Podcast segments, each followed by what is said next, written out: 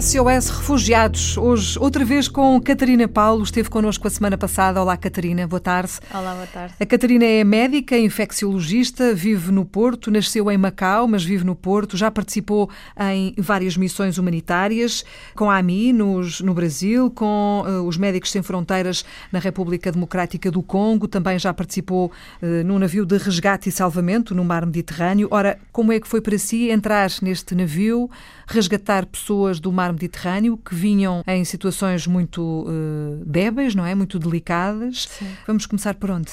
Bom, nós, a nossa missão foi bastante particular. Nós entramos, portanto, começou dia 3 de janeiro, fomos dia 4 fazer a troca de tripulação que foi feita em alto mar, porque a tripulação anterior tinha feito um resgate antes do Natal de 32 pessoas que se mantinham no barco porque as autoridades maltesas não permitiram o seu desembarque.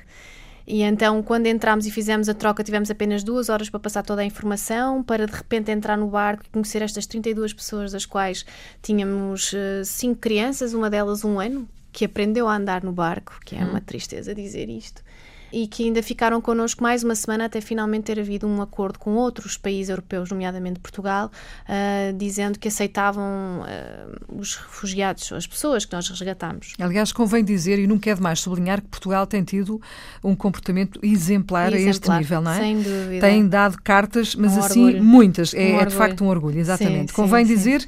Uh, nós passamos a vida a dizer mal daquilo que vai acontecendo, mas quando é para dizer bem, também podemos e devemos dizer bem. Portanto, Portugal tem sido um orgulho, de facto, um orgulho. no acolhimento de refugiados Sem e nestas, nestas matérias. Sem dúvida. E eu, nesta missão em janeiro, foi, foi ambos os grupos. Portugal teve um contributo porque aceitou refugiados, os, as pessoas de ambos os grupos. Portanto, para mim, como uma portuguesa a bordo foi um orgulho redobrado, não é? Orgulho na humanidade, é um uhum. orgulho num país que sempre foi bastante solidário. Tem os seus defeitos, efetivamente, eu sou extremamente crítica, mas é um povo muito solidário, sem dúvida, sem dúvida nenhuma. Portanto, vocês fizeram a passagem de testemunho em alto mar. Exatamente, e depois tivemos mais uma semana com estas 32 pessoas que acabaram por se tornar nossos amigos, não é? Uh, depois, finalmente, foram desembarcados também em alto mar e nós, logo nas primeiras horas, voltámos, ou fomos para a zona uh, Search and Rescue Zone, na zona de, de águas internacionais, uh, fazer vigias a ver se encontrávamos mais barcos em, em apuros. E o mais dramático é que naquela altura éramos o único barco, portanto não conseguíamos garantir que conseguíamos salvar toda a gente e uhum. infelizmente Uh, logo na primeira semana que lá estivemos em águas internacionais, ouvimos um pedido de ajuda de um barco com 118 pessoas, com algumas já inconscientes pelo que uma avioneta militar italiana descrevia, só que estavam a 8 horas de, do nosso barco. E quando percebemos que ninguém estava a ir em auxílio destas pessoas, fomos a caminho, mas sabíamos que íamos chegar tarde. Chegámos ao local à meia-noite, um, já com alguns sacos preparados de corpos de cadáveres, para pelo menos dar alguma dignidade nos momentos finais a uhum. estas pessoas. Uh, soubemos que um cargueiro ainda chegou a ir eh, junto do barco, mas nessa altura só socorreu três pessoas, o resto morreram todos. Morreram todos. Uhum. E pronto, e com um pesar uh, na alma voltámos para a zona. Mais oito horas de caminho. Mais oito horas de caminho, voltámos para a zona ocidental, porque isto aconteceu na zona oriental e lá está.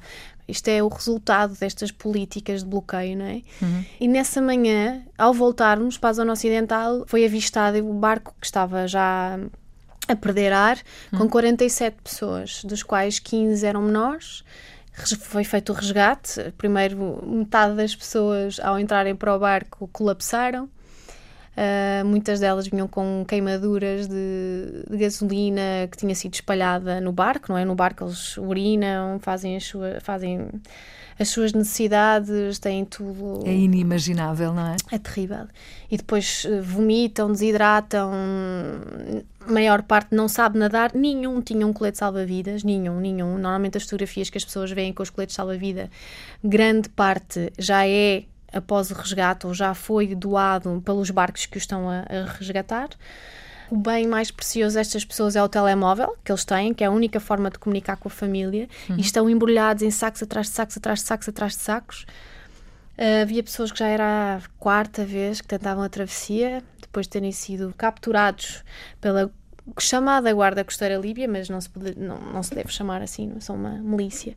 Uhum. Presos dentro dos centros de detenção, também eles uh, governados por máfias líbias, uh, escravizados, as mulheres violadas, vendidos, até que finalmente conseguem fugir ou trabalham durante três meses sem ganhar nada e é-lhes prometido um barco para fazerem a travessia é apontado lá para o fundo, para uma luz vermelha, dizendo que lá é a Europa e hum. o que é, na verdade, são as plataformas petrolíferas. E eles arriscam, arriscam claro. porque é um terror certo por um terror incerto. Uhum. E uma esperança lá ao fundo do túnel de que alguma coisa possa ser diferente. Exatamente, é a última a morrer é a esperança, é como uhum. o Primo Levi dizia, não é? Quando estava no campo de concentração. A esperança é o que permite a continuação da vida. Hum. É. Oh, Catarina, como é que uh, se lida com um cenário tão difícil, tão adverso e depois alguma impotência também da vossa parte, porque, tal como contou há pouco, não se consegue chegar a todos os, os cantos, não é? E Sim. salvar todas as pessoas. É preciso uma força interior muito grande. Talvez. Eu acho que eu olhando para estas pessoas que realmente passam o que passam e fazem a travessia, para mim eles é que são os heróis.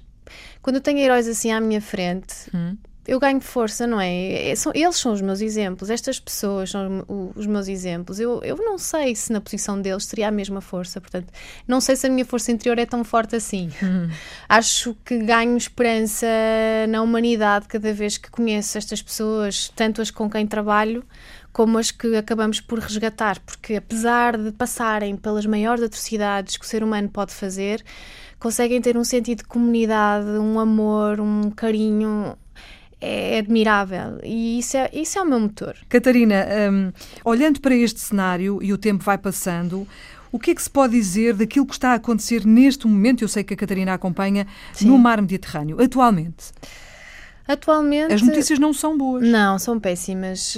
A criminalização das, dos grupos, não é? De ativistas e pessoas que se interessam pelo resgate, a, a, a perseguição a, das pessoas que, que estão a fazer algo que é é vital e básico, não é? É o resgate, resgate por lei marítima. Se alguém está em apuros em mar, é, as pessoas, a primeira pessoa que a vista é obrigada a ir em, uhum. em socorro. A não deixar morrer. A não, não é? deixar morrer. E eu, como médica e enfermeiros, as pessoas da área da saúde, então nós fazemos um juramento. Portanto, o que está a acontecer com este bloqueio, com esta perseguição, com esta criminalização, acho que é o dos piores momentos da humanidade no que diz respeito à desumanização.